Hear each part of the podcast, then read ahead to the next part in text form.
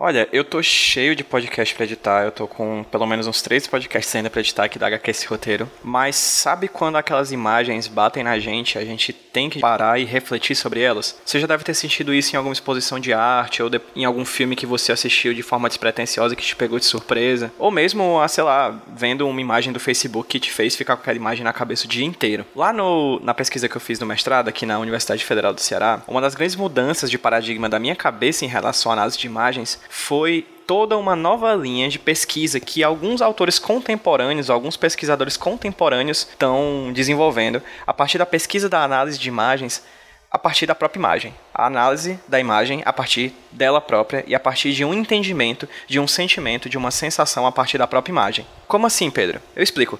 Anteriormente e até hoje em dia é muito forte uma linha de pesquisa que procura entender as imagens de forma logocêntrica, como se a imagem fosse uma espécie de palavra a ser analisada. Daí vem todo um léxico em torno dessa questão da imagem, a gramática visual, a sintaxe visual, essas coisas. A gente parece que sempre estuda a imagem, ou pelo menos sempre levou a se estudar a imagem a partir da ideia da palavra, de um ponto de vista puramente das letras do, do léxico, saca? Até que nos últimos tempos, alguns pesquisadores estão querendo sair um pouco disso, tentando analisar a imagem não mais de uma forma simplesmente logocêntrica, simplesmente a partir de uma tradução da imagem em palavras e, consequentemente, do seu entendimento a partir de toda uma sintática da ideia da palavra, mas analisar a imagem como imagem. E aí, o trabalho do Ab Warburg que é um pesquisador alemão que viveu ali na virada do século XIX para o XX, é muito importante, porque ele fazia trabalhos em que ele colocava diversas placas com imagens de diversos momentos diferentes da, da humanidade, lado a lado, para que a análise viesse a partir de imagens lado a lado. Mas por que, que eu estou falando disso tudo? Bem, recentemente, uma imagem apareceu no meu Facebook, uma imagem apareceu no meu Twitter e no meu Instagram, que de cara me impactou bastante. Ela é uma fotografia feita por um rapaz cujo nome, confesso, não sei se é artístico ou se é o nome dele mesmo, chamado Maneco Magnésio. Por sinal, sigam o arroba do fotógrafo Magnésio no Instagram. É arroba Magnésio. Bem simples. Mas caso você preferir clicar no link diretamente para o Instagram dele, o link vai estar no post desse podcast aqui no hqsemroteiro.iradex.net. Mas aproveita que está aí no celular ouvindo ou mesmo no computador, procura no instagram.com magnésio. E no caso, a imagem que o Maneco fez durante as manifestações que rolaram no Brasil no dia 26 de maio de 2019, uma manifestação pró-governo Bolsonaro, essa imagem que ele tirou lá no evento me marcou muito e eu tive a necessidade de vir aqui no HQ Esse Roteiro, que é o meu veículo de comunicação, meu veículo de exposição dos meus pensamentos sobre o mundo, consequentemente também sobre os quadrinhos, já que é a minha área de expertise, essa imagem me fez vir aqui e gravar esse pequeno podcast, esse HQ sem roteiro extra, falando sobre essa imagem e as reflexões que, que essa imagem me fez ter. Como eu falei antes, eu sei que a gente não pode necessariamente diminuir a imagem à palavra, mas se eu pudesse descrever rapidamente o que seria imagem, essa imagem, a gente tem dois homens, cada um vestido com uma blusa preta, no qual a gente tem em branco, né, em aspecto branco, as palavras Bolsonaro, o número 17 em preto, o 17 escrito em cima de uma caveira que é o logotipo de um personagem, que é o logo, que é a marca de um famoso personagem do quadrinhos, que é o Justiceiro, personagem da Marvel. Em um segundo plano, em uma placa na rua, no caso na Avenida Paulista, a gente tem uma imagem de uma exposição que está acontecendo em São Paulo nesse momento em que eu gravo, que está acontecendo, que estava acontecendo em São Paulo no dia 26 de maio, no dia dessa manifestação pró-governo Bolsonaro, que é uma imagem de várias que estão expostas pela cidade, de quadrinhos e charges da dupla Laerte e Angeli, da Laerte e do Angeli. Dois grandes nomes, dois dos maiores nomes, dois do que maiores nomes do quadrinismo, do quadrinho brasileiro. Bem, essa imagem me fez ter várias reflexões ao mesmo tempo e algumas delas eu vou tentar organizar numa linha minimamente compreensível aqui nesse programa do HQ Sem Roteiro Extra. Partindo de uma notícia que eu lembrei assim que eu vi a imagem. A notícia é de janeiro de 2019, mais especificamente saiu no dia 10 de janeiro de 2019 e eu tô lendo ela diretamente do site da IGN, que é um site prioritariamente de games, né, de jogos, mas que enfim fala sobre outras coisas da cultura pop. E a matéria diz o seguinte: criador de Justiceiro não gosta de ver policiais e militares usando o símbolo do personagem. Em resumo, o criador do personagem Justiceiro, o Jerry Conway, ele fala, faz uma dá uma entrevista a um site chamado Sci-Fi Wire, em que ele fala que a particularmente acha perturbador profissionais da segurança pública estarem utilizando a marca do Frank Castle, a marca do justiceiro, como símbolo, né? Ele explica o seguinte, abre aspas, para mim é perturbador ver autoridades usando o ícone do justiceiro, porque o justiceiro representa uma falha no sistema judiciário. Ele indica o colapso da autoridade moral e a realidade de que algumas pessoas não podem depender de instituições como a polícia ou forças militares para agir de forma justa e capaz. Ele continua falando o seguinte: o anti-herói justiceiro é fundamentalmente uma crítica ao sistema judiciário, um exemplo de falha social. Então, quando policiais colocam caveiras do justiceiro nos carros ou militares usam emblemas da caveira do justiceiro, eles se colocam do lado dos inimigos do sistema. Eles abraçam uma mentalidade de marginal.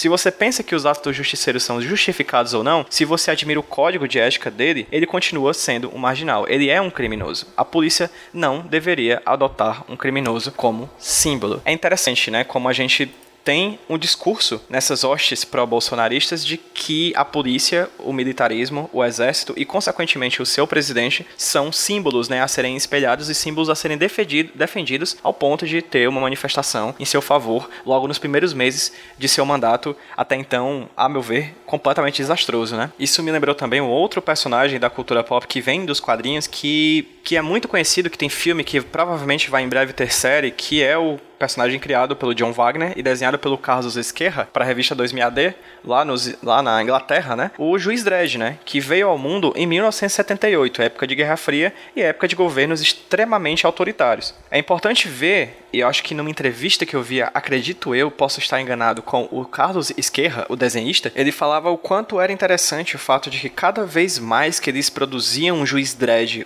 histórias do Juiz Dredd cada vez mais fascista, cada vez mais autoritário, aparentemente o público gostava mais. Cada vez que eles escreviam essa história desse personagem que era acusador, lei e juiz em uma pessoa só, toda vez que eles produziam histórias cada vez mais bizarras e autoritárias sobre o personagem, aparentemente o público curtia mais. A crítica estava lá, a crítica à ideia de um mundo pós-apocalíptico onde uma entidade é mais vilanesca do que heróica por causa dessa aplicação da lei sem medidas, dessa lei para além das instituições, ou seja, ele é a instituição, essa lei autoritária, aparentemente o público curtia mais. A crítica era enviesada. A mesma coisa acontece com os aplausos dados a personagens como Rorschach, do Watchmen, e qualquer semelhança com o Capitão Nascimento, protagonista do Tropa de Elite, também não é mera coincidência. E particularmente é muito fascinante a ideia do nome que o Punisher, né, o punidor, né, a pessoa que pune nos Estados Unidos foi chamado de justiceiro aqui no Brasil. A ideia da justiça, a clara ideia, a evidente ideia da justiça como punição. Talvez o nome mais adequado para um Punisher da vida no Brasil seria algo como carrasco ou coisa do tipo. Aqui o personagem é visto como um justiceiro. Eu não pretendo aqui de forma alguma defender a ideia de que somente a visão do autor deve ser a apreendida pelo público. A ideia não é essa. Na verdade, a ideia é muito além. É tentar aprofundar e compreender sempre que possível as nuances de um discurso que sempre, sempre traz uma quantidade absurda de camadas que a gente pode acessar com um pouco mais de reflexão. Ver pessoas utilizando o símbolo do justiceiro, do Punisher, em suas camisas em apoio ao governo é contraditório. Ou melhor, talvez nem seja, porque de certa forma a ideia do justiceiro e a ideia de um poder paramilitar miliciano faz todo sentido. Mas indo um pouco além das pessoas em primeiro plano vestidas com a camisa do Justiceiro, é interessantíssimo a gente perceber a inserção do elemento do quadrinho da Laerte nessa, nessa imagem. O balão de fala está saindo da boca de um dos personagens fotografados em primeiro plano. E isso é basicamente a materialização nesse mundo, nesse mundo que a gente vive, da piada até então irônica que estava dentro da tira da Laerte. Tira essa que também vai estar aqui no post do HQ esse roteiro, para caso vocês nunca tenham visto. É uma imagem, é uma charge, onde você tem vários personagens cercando um leitor e um desses personagens do cerco afirma: Você está cercado de ignorantes, saia desse livro com as mãos para cima. Não há muito mais a falar sobre isso. Acho que a reflexão fica por conta de você,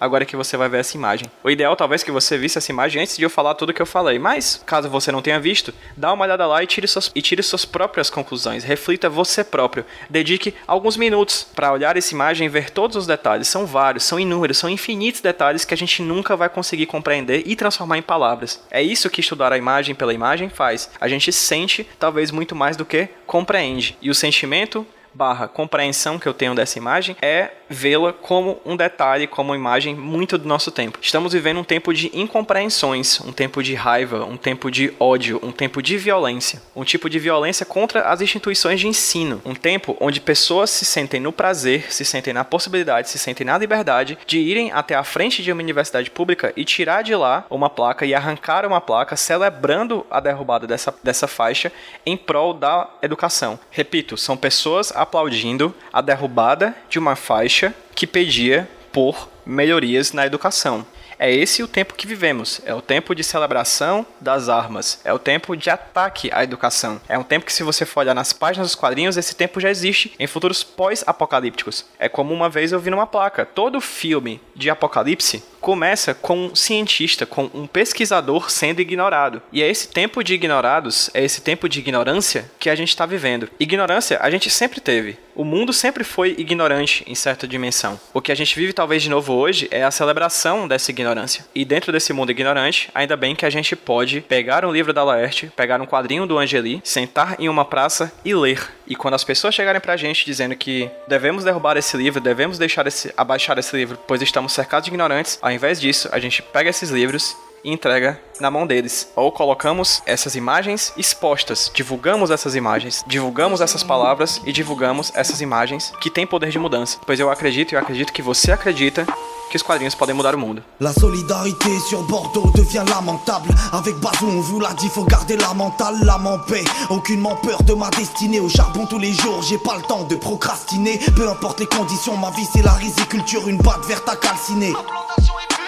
Si on les écoute, la haine les rend charismatiques. Diviser les uns les autres, c'est le résultat quand elles s'invitent. Tout ça fatigue, mentalité grave à chier. Avoir plus d'une corde à ton arc, ça ne fait pas toi un grand archer. Agis avec le cœur si jamais tu fais l'aumône. Ne fais pas ça pour le buzz, en te filmant comme ces phénomènes. Ne ferait pas toi un surhomme, la paix peut nous guérir, alors propageons le sérum. Sur un air de piano, j'appelle ta sensibilité. Kicker, manier les mots et mon activité, c'est quoi ce monde? On fuit tous la réalité, là où le virtuel s'accapare notre sociabilité. Ne cherche pas le bonheur, car parfois on s'y perd. Dunia est éphémère, si attaché me fait si peur. La haine qu'on véhicule ne se trouve pas dans un Uber. J'appelle ta conscience, le cœur en interlocuteur. De mauvaise humeur, il m'arrive de vesquer le dialogue, donc je paye un ingé. C'est moins cher qu'un psychologue. Remballe tes fiottes et ton regroupement. Tu me choqueras plus en filmant tes parents pendant l'accouplement. T'es moins crédible que Dieu et son antisémitisme. Fier de qui je suis, mais fuck ton communautarisme. Salam au vrai, je laisse les faux dans leur perdition. On revient plus carré, prévenez vite vos boîtes d'édition. On partage que l'on sait, mes vérités sont vérifiées. Des aides à la mort, j'irai pas sucer pour être validé.